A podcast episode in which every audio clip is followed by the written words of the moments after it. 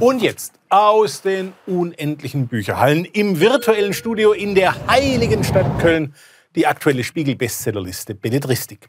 Platz 10. Ferdinand von Schirach, Gott. Wem gehört unser Leben? fragt Ferdinand von Schirach. Ein wichtiges Thema, keine Frage.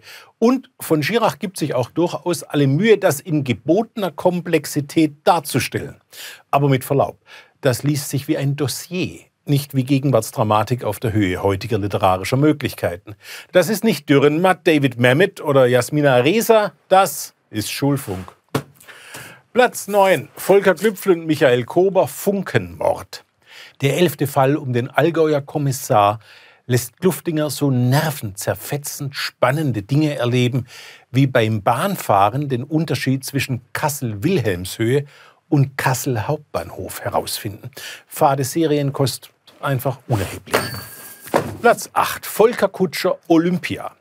Wie eigenständig, packend und, bitte um Entschuldigung für das schmutzige Wort, liebevoll ein Serienkrimi erzählt werden kann, beweist hingegen Volker Kutscher mit seinem achten Buch um Gerion Rath. 1936 während der Sommerolympiade frisst das massenmörderische Naziregime Kreide um sich vor der Weltöffentlichkeit als guter Gastgeber zu präsentieren. Einige Morde im olympischen Dorf drohen die mühsam errichtete Fassade zum Einsturz zu bringen. Platz 7. Delia Owens, Der Gesang der Flusskrebse. Dieser Roman um ein halb verwildertes Mädchen in North Carolina ist zwar als Krimi keine Offenbarung, aber seine dichten Naturschilderungen versöhnen damit und haben es zum Lieblingsbuch des deutschen Buchhandels gemacht. Vielschichtiges Leben, wuselige Strandkrabben, schlammstarkende Sumpfkrebse, Wasservögel, Fische, Garnelen, Austern, fette Hirsche und dicke Gänse tummelte sich an Land oder im Wasser. Und dieses vielschichtige Leben tummelt sich auch in Owens Roman. Platz 6. Jonas Jonasson, der Maasai, der in Schweden noch eine Rechnung offen hatte. Rache ist süß. Seit Der Graf von Monte Cristo ist dies ein bewährtes Erfolgsrezept in der Literatur. Jonas Jonasson erzählt von einem schwarzen Schweden in Kenia, einem Maasai in Schweden und variiert das Rachethema in einer politisch überaus unkorrekten Achterbahnfahrt kurzweilig und amüsant. Platz 5. Elke Heidenreich, Männer in Kamelhaarmänteln. In diesem Buch wäscht die 77-jährige Heidenreich zur Abwechslung mal keine schmutzige Wäsche, sondern erzählt autobiografische Geschichten rund um Kleidungsstücke, die in ihrem Leben eine Rolle gespielt haben. Sehr schick steht ihr prima. Platz 4. Ken Follett Kingsbridge zu sagen, dass Sexszenen nicht die Stärke Ken Folletts in seinen Mittelalterschmökern sind, wäre eine Untertreibung. Er küsste sie lasziv, steckte ihr die Zunge in den Mund und eifrig erwiderte sie den Kuss. Mit Entzücken und Verlangen betrachtete er ihren Körper. Er sah aus wie ein durstiger Wanderer, der einen Bergbach gefunden hat. Er stürzte sich auf sie, ohne Lederwams und Stoffhose auszuziehen. Es war schnell vorüber. Er rollte sich von ihr und war binnen Sekunden eingeschlafen. 1018 Seiten. Mit solchem Stumpfsinn lassen einen zwar binnen Sekunden einschlafen, sind aber leider gar nicht schnell vorüber.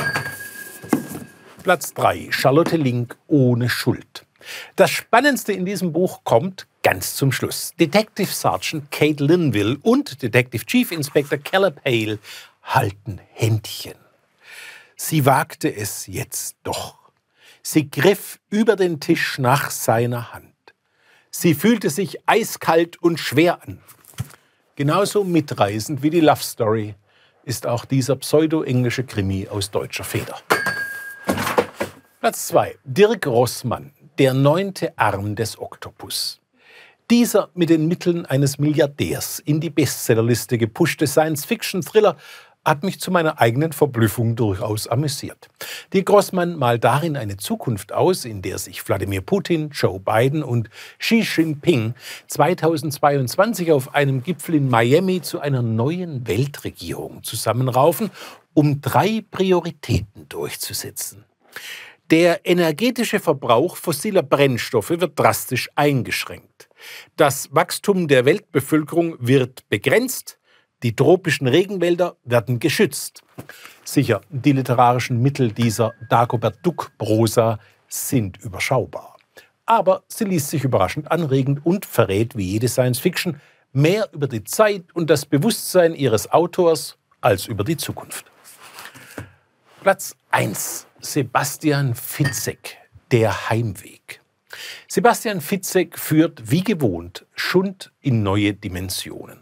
So besudelt, angeekelt und verunreinigt habe ich mich nach der Lektüre eines Romans lange nicht mehr gefühlt. Gewalt gegen Frauen ist hier nicht Thema des Romans.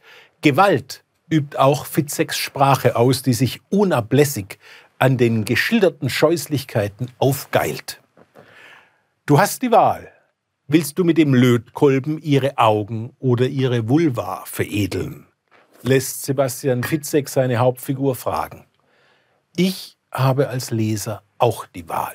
Sie fällt mir nicht schwer. Baby.